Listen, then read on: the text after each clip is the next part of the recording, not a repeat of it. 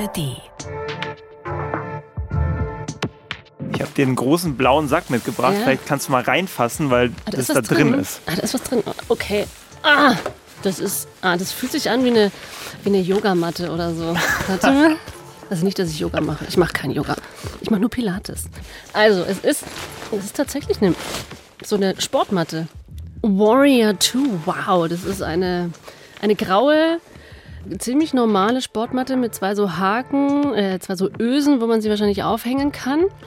Also du hast es eigentlich schon erraten, was es ist. Also es ist tatsächlich eine Yogamatte. Es geht um Yoga, oder Ja. was? Um Gottes Willen, wirklich? Ja, Oh, das ist interessant.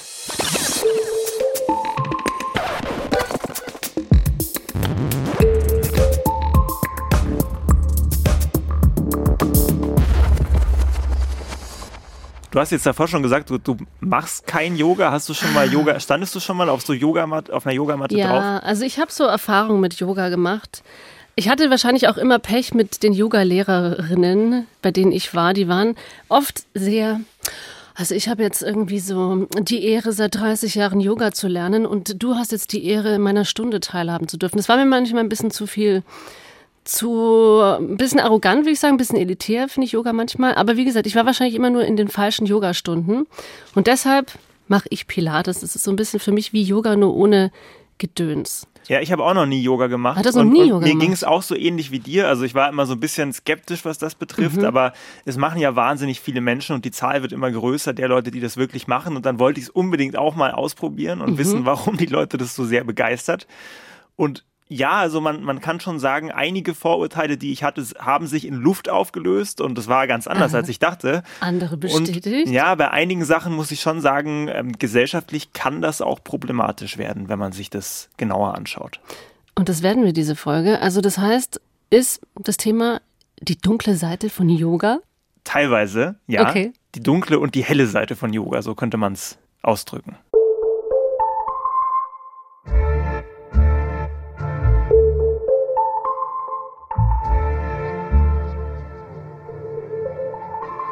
Namaste.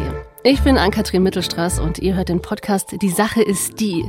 Da werde ich jede Woche von Reporterinnen und Reportern mit einem anderen Gegenstand überrascht. Und im Laufe der Folge klären wir dann, welche Geschichte hinter diesem Ding steckt. Weil Gegenstände und Dinge sagen viel mehr über unsere Gesellschaft, als wir auf den ersten Blick vielleicht denken.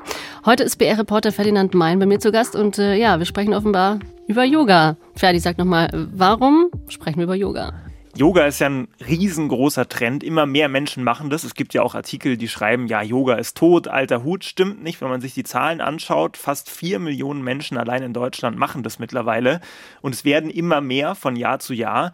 Ich habe bislang da nicht dazu gehört und wollte es mal rausfinden, was daran so faszinierend ist, warum die das machen. Äh, habe es dann auch selber ausprobiert, was ja, Wow, mich auch Ferdi. einiges überrascht hat. Bahnbrechend, Ferdi schon. beim Yoga. Das, das hört sich jetzt vielleicht komisch an, aber ich bin jetzt auch nicht so der Typ, ähm, der so gerne sowas macht Mhm. wie Yoga. Also ich mache schon Sport, aber nicht, nicht sowas. Insofern war das für mich auch sehr neu und herausfordernd. Und ähm, ja, es gibt auch eine gesellschaftliche Schattenseite hinter dem Yoga-Boom. Ähm, die, wenn man sich da ein bisschen tiefer mit beschäftigt, mit der dahinterstehenden Ideologie, es doch ganz schön in sich hat und auch auf ja, gesellschaftliche Fehlentwicklungen hindeutet. Ferdi, bevor wir jetzt ganz tief einsteigen, äh, fangen wir doch erstmal mit deiner Yoga-Experience an. Wie war es denn dein erstes Mal?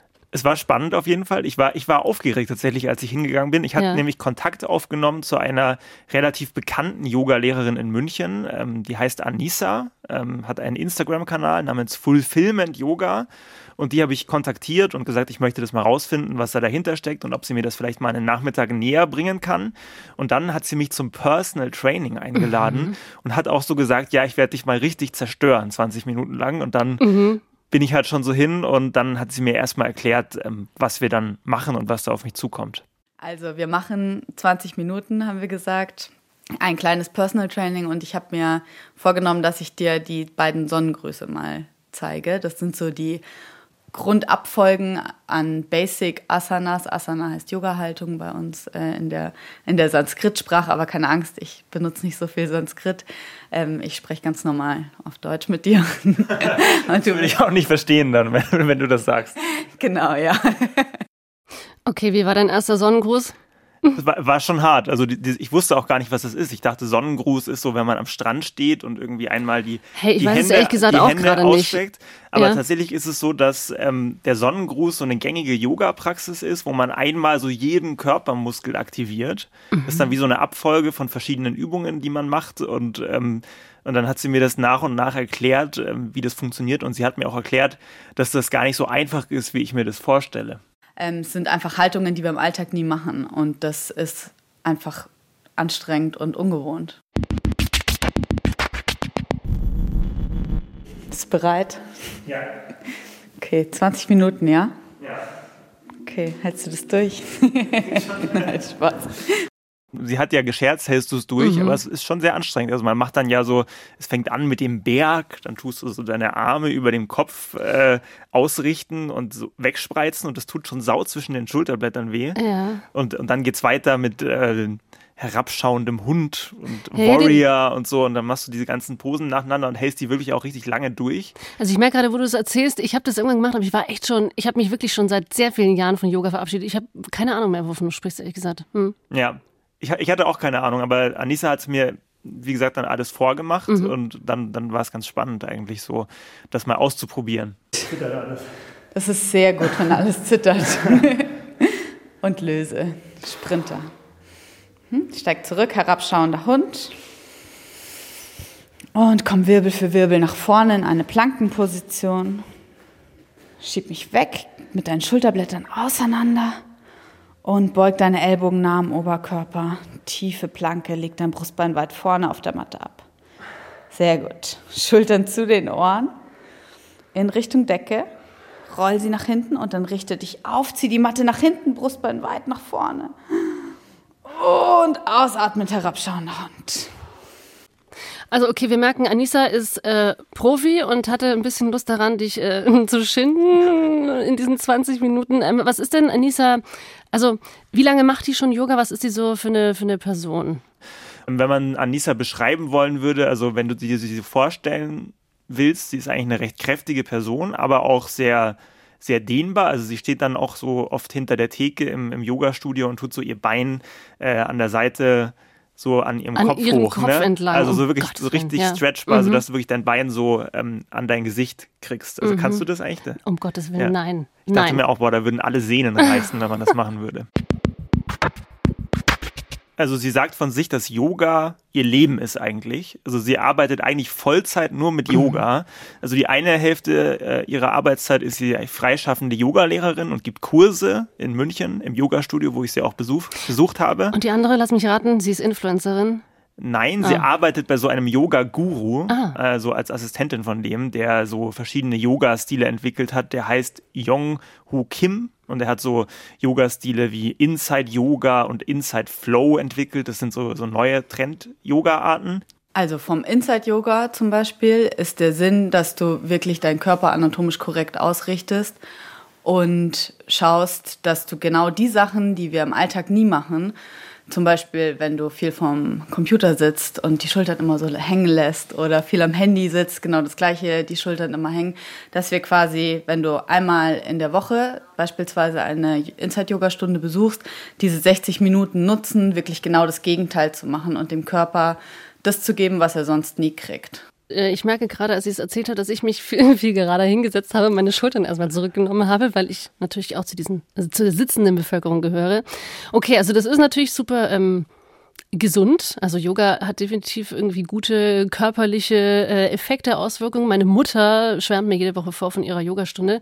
Ähm, was war die andere Form von Yoga? Inside Flow war, war die andere Form von Yoga. Das ist auch so ähnlich. Da machst du auch diese Bewegungen, aber da ähm, tust du zu so einer Musik wie so tanzen eigentlich. Also ich habe das dann auch noch mitgemacht äh, Ja. später. Da läuft ein Song und dann zu dem Takt musst du dich dann in Yoga-Posen bewegen und das ist wie so eine Mischung aus Tanzen und Yoga. Schrecklich. Entschuldigung, ich, bin- ich habe überhaupt kein Taktgefühl. Ich bin motorischer Depp. Deshalb wahrscheinlich mache ich auch kein Yoga. Oder nicht so eine Art von Yoga. Okay. Mhm. Und wie war das? Also hat es Spaß gemacht? Ja, also ich finde vor allen Dingen auch dieser anatomische Aspekt, den Anissa Mhm. erwähnt hatte. Also du merkst richtig, wie dir das gut tut und wie du eigentlich Ja. im Alltag immer falsch da sitzt, gerade wenn du viel schreibst und so und wie du eigentlich dann so, wenn du dich aufdehnst, dass es dir besser geht.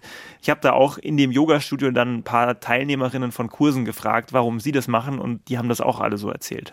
Ähm, ich mache besonders das Rücken-Yoga, weil ich einen Bandscheibenvorfall hatte und ähm, das meinen Rücken stärkt und hoffentlich mir meine Schmerzen nimmt.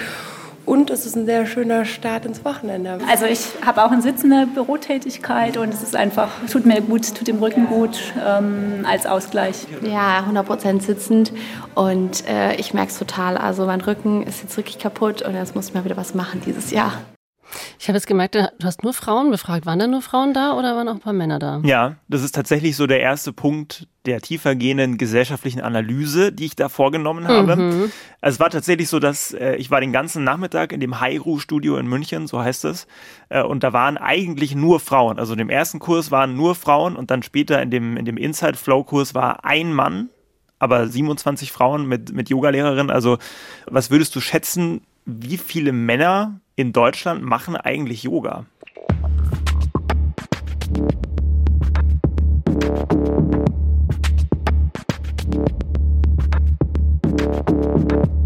Also, oh Gott, muss ich jetzt Prozentsatz oder willst du eine richtige Zahl? Ja, kannst mal Prozent, Prozent Ich mach mal, äh, wie viele Männer machen Yoga? Ich würde sagen ähm, 15 bis 20 Prozent.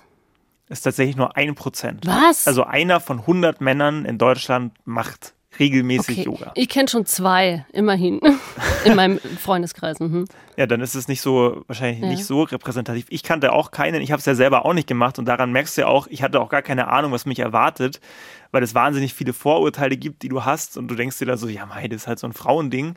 Und was ganz lustig ist, ist, Yoga kommt ja aus Indien und in Indien vor 5000 Jahren war es komplett umgekehrt. Da, da war das so, gemacht. genau, dass Frauen-Yoga verboten war. Aha. Und jetzt gehst du in die Yoga-Klassen und es sind eigentlich nur Frauen da. Das ist aber eigentlich ganz empowernd, oder? Ja. Könnte man so sehen. Könnte man so sehen, ja. Ich finde das auch gar nicht so unerheblich, wenn du das mal weiterdenkst, weil es gibt ja viel äh, Männlichkeitsforschung und gerade die Performance von Männlichkeit, übertriebener Männlichkeit hat ja auch gesundheitliche Nachteile. Mhm. Und dazu gehört auch dieses, ich mache doch kein Yoga, ich dehne mich doch nicht, äh, ich mache doch sowas nicht, ähm, ist total uncool, unmännlich, wenn ich da auf so einer Matte hier, wie mich da irgendwie so bewege und meine Beine weit spreize. Ja, genau. Ich werde pumpen, wenn überhaupt. Genau, ja. wenn pumpen oder wenn, dann gehe ich mit den Jungs äh, raus, rauchen oder Fußball spielen. Genau, danach noch ein Bierchen, ist auch gut mhm. für die Gesundheit. Naja, und ähm, es hat ja auch sozusagen, Yoga hat ja auch nachgewiesene Vorteile für die Gesundheit ja. und das wenn du das halt nicht machst und, und dann da so, äh, ja, ich habe, das hat auch für mich so eine, so eine Selbstreflexion ausgelöst, dass ich mir dann auch dachte, könnte das eigentlich auch öfters machen, weil ich wirklich auch bei diesem herabschauenden Hund die Beine eigentlich gar nicht lang spreizen kann, sondern die dann immer so angewinkelt mhm. sind, weil die, weil die Beine so undehnbar sind. Also mhm. das, weil deine Muskeln so verkürzt sind. Genau. Lieber Ferdi. Mhm.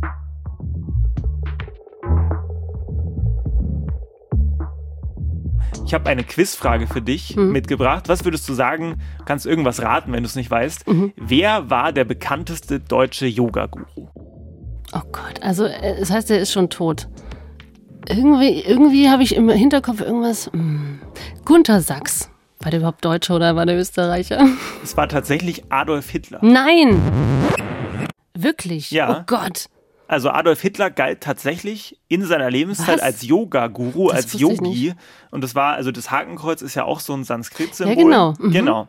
Und ähm, die haben diese Yoga-Ideologie tatsächlich im Nationalsozialismus so ein bisschen pervertiert und äh, das war ja, Adolf Hitler war ja sowieso so jemand, die haben ja das Image so gemacht, dass er so wahnsinnig ein Gesundheitsvorbild ist. Vegetarier war er. Genau, mhm. Vegetarier mhm. und dass der super fit ist, viel Sport macht. Und da hat eben auch so dieses Yoga-Vorbild dazugehört. Und es gibt ja dann auch so diese Posen, sowas wie der Krieger und so. Das, das konnte man ja wunderbar in diese NS-Ideologie äh, einfügen. Und das haben sie tatsächlich gemacht. Und Hitler war da so eine Art Yogi. Das wusste ich wirklich nicht, dass Hitler Yoga gemacht hat.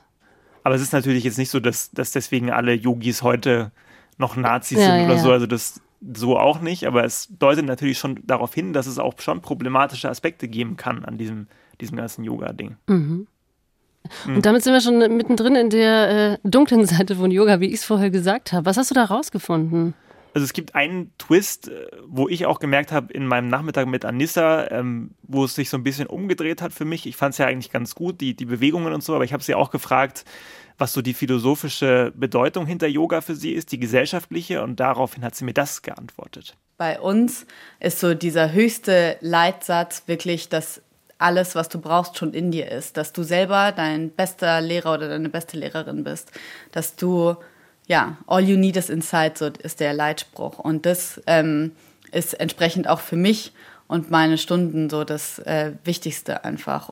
Okay, ähm, also ja, ich verstehe das. Die Kraft steckt in dir, kommt aus dir raus, du musst ihn nur aktivieren, wie auch immer. Aber ich denke mir, na, nee, manche Menschen haben halt einfach durch gesellschaftliche, strukturelle Bedingungen vielleicht nicht die Kraft, was auch immer in ihrem Leben zu machen. Also da, da habe ich schon, bin ich ein bisschen hellhörig geworden. Ja, das ist tatsächlich auch, äh, wie es mir da in dem Moment ging. Also dieses, es ist alles im Individuum drin. Ja. Das ist ja auch, was irgendwie äh, relativ ja nicht sehr gesellschaftlich ist Ja. auf der einen Seite und es ist auch ein Grund, warum Gesellschaftswissenschaftlerinnen Gesellschaftswissenschaftler Yoga auch immer wieder kritisieren. Also äh, es gibt eine spannende Theorie ähm, vom Soziologen Hartmut Rosa.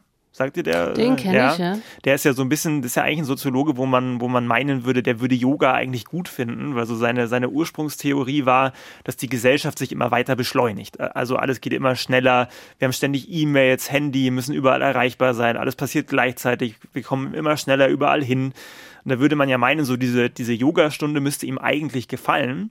Aber er kritisiert es, weil er sagt, dass genau das dazu führt, dass sich das alles noch verschlimmert weil wir halt äh, sozusagen, anstatt dass wir wirklich uns mal Zeit nehmen, die gesellschaftlichen Entwicklungen zu analysieren, gemeinsam uns nur in uns selbst zurückziehen und dann einfach nur so völlig neoliberal sagen, das löse ich jetzt einfach diese Probleme, indem ich eine Stunde lang meditiere und dann geht es mir wieder besser und es kann wieder alles schön schnell, schön schnell weitergehen. Das ist ja eigentlich was total Neoliberales, wenn du so willst. So der Rückzug ins Private auch in gewisser Weise, ne? Ja. Also sehr, sehr Private in mich selbst.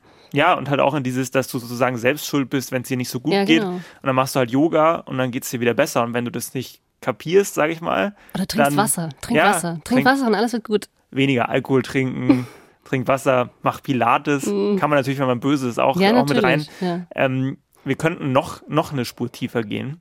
Also wir könnten auch noch anfangen, jetzt Yoga zu kritisieren mit Klassentheorie, wenn du willst. Oh, ich bin sehr gespannt. Also wie gesagt, ich soll hier nicht rüberkommen, als wäre ich ein Yoga-Hater oder sowas. Aber ich finde es hochinteressant. Bitte, Ferdi. Also es gibt, es gibt eine neue Klassentheorie, die ich sehr spannend finde, die sehr gut zu Yoga dazu passt. Und die kommt von der amerikanischen Kulturtheoretikerin Catherine Liu. Also die hat eine neue Klasse entdeckt, erforscht und die nennt sich Professional Managerial Class. Also Also, PMC. Professionelle Management-Klasse, so ungefähr, oder? Managerial vom Management. Genau, professionelle Managementklasse. Also das sind Leute, die ganz viel im Management arbeiten. Das hat sich so am Ende des 19. Jahrhunderts, Anfang 20. Jahrhundert herausgebildet, als Leute halt angefangen haben, andere Menschen zu managen, Maschinen zu managen und dann angefangen haben, rumzusitzen und Leute umher zu dirigieren. Und diese ja, neue Klasse äh, dominiert jetzt die liberale Linke in den USA, sagt Catherine Liu. This is a class that Diese neue Klasse ist in Amerika mittlerweile tonangebend auf dem a Arbeitsmarkt. Das sind Menschen, die andere Menschen managen. Sie haben oft Hochschulabschlüsse und arbeiten in Unternehmen, die sich darauf spezialisiert haben, das eigene Verhalten zu optimieren. Und wie passt Yoga da jetzt rein? Also Yoga ist tatsächlich die perfekte Sportart für diese Klasse. Das hört sich jetzt erstmal super abstrakt an, Ja. aber es ist ja so, dass die, also wenn man diese Klasse genauer analysiert, dann ist das so, so eine, das sind eigentlich recht gebildete AkademikerInnen, die waren irgendwie an der Uni und äh, haben sich weitergebildet, sind also schon recht gut informiert über alles Mögliche, äh, müssen aber trotzdem irgendwie arbeiten. Und die arbeiten dann so in auch recht prekären Verhältnissen, aber wurschteln sich irgendwie durch. Und ähm, so das Zentrale ist, dass die halt aufgrund ihres hohen Bildungsgrades sehr gut darin sind, trotz einer recht ungerechten Welt so individuelle Lösungen für sich selbst zu entwickeln. Also die sagen dann zum Beispiel, okay, ich habe super viel Stress in meinem Job und da passt jetzt Yoga wieder rein. Ich sitze den ganzen Tag am Rechner, aber dann mache ich einfach Yoga und mir geht's wieder besser und ich kann dann wieder performen. Also das ist so ähm, High-Performance-Sportart, wenn du so willst, dann in, in, in der Hinsicht. Und du kannst es dann so drehen, dass sozusagen diese, diese Form der Klasse ähm, dann halt Yoga sozusagen entwickelt. Okay, die entwickeln Yoga als ihre Sportart und was ist, also Yoga ist quasi so ein bisschen so ein, auch vielleicht so ein Symbol auch für diese, diese Klasse. Genau, Also- einerseits ist es ein Symbol Ja. und andererseits wird es genau da problematisch, wo diese Klasse dann sozusagen an die Macht kommt, an die politische und glaubt, dass diese individuellen Lösungen, die sie für sich entdeckt hat, für alle gelten müssen. Also die sagen dann plötzlich, ja Mai, wenn ihr Stress habt im Job, dann macht halt einfach Yoga, dann geht es euch wieder besser. Mhm. Und äh, ein Beispiel ist zum Beispiel äh, in, in den USA, ist ja gerade problematisch da, wo Catherine Leo arbeitet mit der Inflation und die Lebensmittelpreise werden immer teurer. Und diese Professional Managerial Class sagt dann nicht etwa, wir müssen irgendwie gucken, dass die Leute, dass die Lebensmittel wieder billiger werden, dass wir politische Lösungen finden, sondern die sagen, macht doch einfach Urban Gardening. Dann geht es euch besser und ihr könnt euch euer Gemüse selber anbauen. Das hat für uns wunderbar funktioniert. Ja, toll, aber das funktioniert halt nicht für Menschen, die in irgendwelchen Wohnblocks in kleinen Wohnungen leben und halt nicht mal einen Garten haben oder sonst irgendwie was. Oder die, keine Ahnung, so viele Jobs haben, dass sie überhaupt keine Zeit haben, entweder Urban Gardening zu machen oder Yoga oder so. Genau, kannst du ja bei Gesundheit genauso sagen. Ja, genau. Sag mal, einer alleinerziehenden Mutter irgendwie mit zwei Jobs, dass sie jetzt noch eine Stunde Yoga machen muss, um runterzukommen. Äh, um runterzukommen. Mhm sagt auch Catherine Liu. Die professionelle Managerklasse ist auch sehr, sehr gesundheitsbewusst. Sie setzen sich zum Beispiel für organische Landwirtschaft ein und achten auch sehr, sehr genau auf ihre Ernährung. Das Problem ist aber, dieses ganze Gehabe tut absolut nichts gegen die ökonomische Polarisierung zwischen der Elite auf der einen und dem Teil der Arbeiterklasse, der mehr und mehr im Stich gelassen wird, auf der anderen Seite the white collar elite workers and then the left behind workers. Also Catherine Leo meint, dass die PMC, also diese Professional Managerial Class, eigentlich eine Mitschuld hat an der wachsenden finanziellen Ungleichheit, weil die halt die politischen Debatten dominieren und dann diese ganzen wichtigen Fragen, Lohn und so weiter in den Hintergrund geraten und du dann halt zu solchen Lösungen kommst wie, ja, mach halt Yoga, bau dir dein Gemüse selber an und so weiter und so fort. Also wenn du es richtig böse lesen willst, kannst du auch diese Yogamatte als Symbol für klassistische Diskriminierung mhm. lesen. Ähm, das ist vielleicht auch ein bisschen das Problem, was ich mit, mit Yoga habe. Also ich finde es sehr elitär. Also wie gesagt, ich will nichts verallgemeinern und man kann auch bestimmt äh, günstig bei tollen LehrerInnen irgendwie Yoga machen, aber meine Erfahrung, ich finde es halt schon ein sehr privilegiertes Umfeld irgendwie, wie alle mit ihren teuren Yogamatten und ihren fancy Yoga-Outfits. Das ist ja auch so ein krasser Markt, was ich so, ich meine, jeder Sport kreiert einen krassen Markt mittlerweile. Wie alle hochgerüstet sind, die einfach nur auf den blöden Berg hochgehen, finde ich auch furchtbar. Aber bei Yoga ist es dieses ganze Drumherum, was mir, mir persönlich einfach nicht so richtig liegt. Also ich besitze auch kein einziges ein, ich besitze ein Funktionsshirt. Ansonsten habe ich ein ganz normales, stinknormales T-Shirt, wenn ich ins Fitnessstudio gehe zum Beispiel. Ja, das zeigen mhm. auch die Zahlen, wenn du dir das mal genauer anschaust, dass Yoga schon so ein Sport ist, den vor allen Dingen so Performer machen und liberal-Intellektuelle und so, ja, Gutverdiener. Aber wenn du jetzt eher so in prekärere Milieus schaust, dann macht das da fast niemand mehr. Also das, das ist das, was du sagst, so ein bisschen, das bestätigen auch die großen Zahlen. Allerdings habe ich jetzt auch nicht erwartet, als ich in die Yogastunde gegangen bin, dass ich da jetzt die Antworten auf den Klassenkampf ja, ja. geliefert bekomme und da irgendwie so eine politische Philosophie präsentiert bekomme, die uns dabei hilft, so die großen Krisen der Wirtschaft und äh, finanzielle und soziale Ungleichheit zu lösen. Mhm. Ich meine, da ist natürlich Yoga auch nur ein äh, Beispiel. Da könntest du ganz andere Sachen auch noch irgendwie nehmen, an denen man den Klassenkampf sozusagen symbolisieren kann. Mhm. Genau, und diese neoliberale Ideologie, die jetzt sowohl Catherine Leo als auch Hartmut Rosa kritisieren, das ist ja auch was, was durch die ganze Gesellschaft durchgeht. Es ist ja nicht unbedingt so, dass das jetzt die Schuld der Yoga-Praktizierenden ja. ist. Und es ist auch eine Sache passiert, die mich total überrascht hat in dem Yogakurs mit Anissa.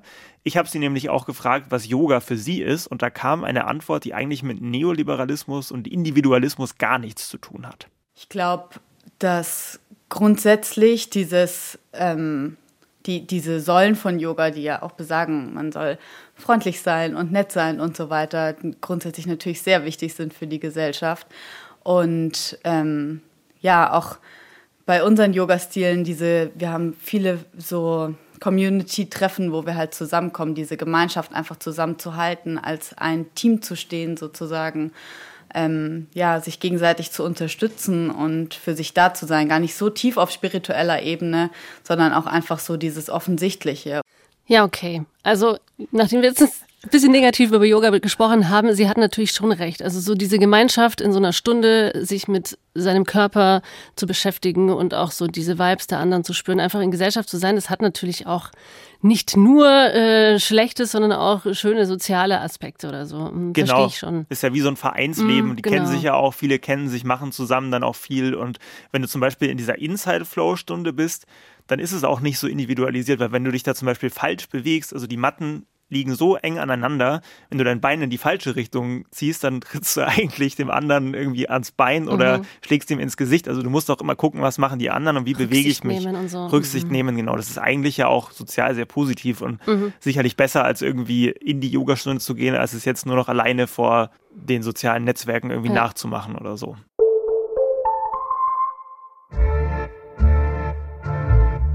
Lass uns doch nochmal zurück in deine Yoga-Klasse gehen, in deine äh, harten 20 Minuten, die du ja. durchgehalten hast. Ich habe es tatsächlich geschafft und es war dann auch irgendwann gar nicht mehr so hart. Ich hatte dann so Glücksgefühle, weil du ist ja auch nachgewiesen, dass du dann so, wenn du viel Yoga machst, mhm. auch tatsächlich so ein so ein Flow kommst und ja. der Körper sich dann besser anfühlt. Also dieses, was da so ein bisschen dahinter steht, da habe ich dann gemerkt.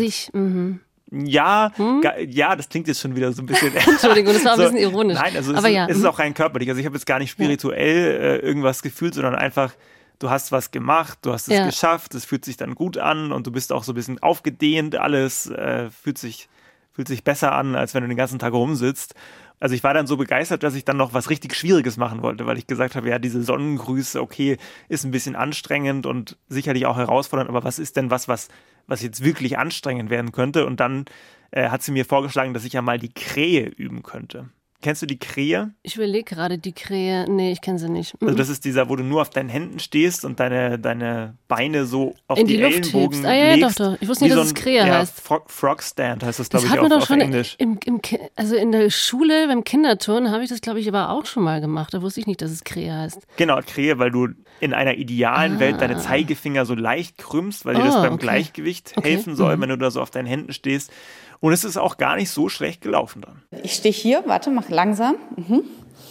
Ich stehe hier und ich halte dich, genau. Und jetzt lässt du dich nach vorne, weiter nach vorne und mach mal eine nach dem nächsten. Ein, ja, sehr gut. Yes, sehr gut, sehr gut, sehr gut. Mach mal erst den rechten Zeh hoch oder äh, diesen rechten Fuß hoch und dann den linken oder andersrum. Mhm. Und streck den, streck den Fuß durch. Ganz lang. Ja, sehr gut. Passiert gar nichts, stimmt's? Genau. Schieb dich weg. Ja! Sehr gut. Aber warte mal, du hast die, die, den, den Fuß durchgestreckt, also nach vorne gestreckt, oder wie? Ja, nee, ich habe schon so drei Sekunden, habe ich es vielleicht geschafft, das zu halten, ah. diese Position. Aber ich müsste jetzt schon noch sehr üben, dass okay. das, weil du hast ja auch so Angst, dass du dann vorne auf dein Gesicht fällst, ja. Mhm. wenn du, ähm, wenn du das machst. Aber Bist ja, du nicht. nee, weil, weil, weil ich hatte ja auch äh, Anleitung, aber man müsste jetzt schon ein bisschen üben, dass man mhm. das irgendwie schafft. Also das kannst du nicht so auf den ersten, auf den ersten Tag machen. Da gibt es schon Stellungen, die man ein bisschen länger noch für üben müsste.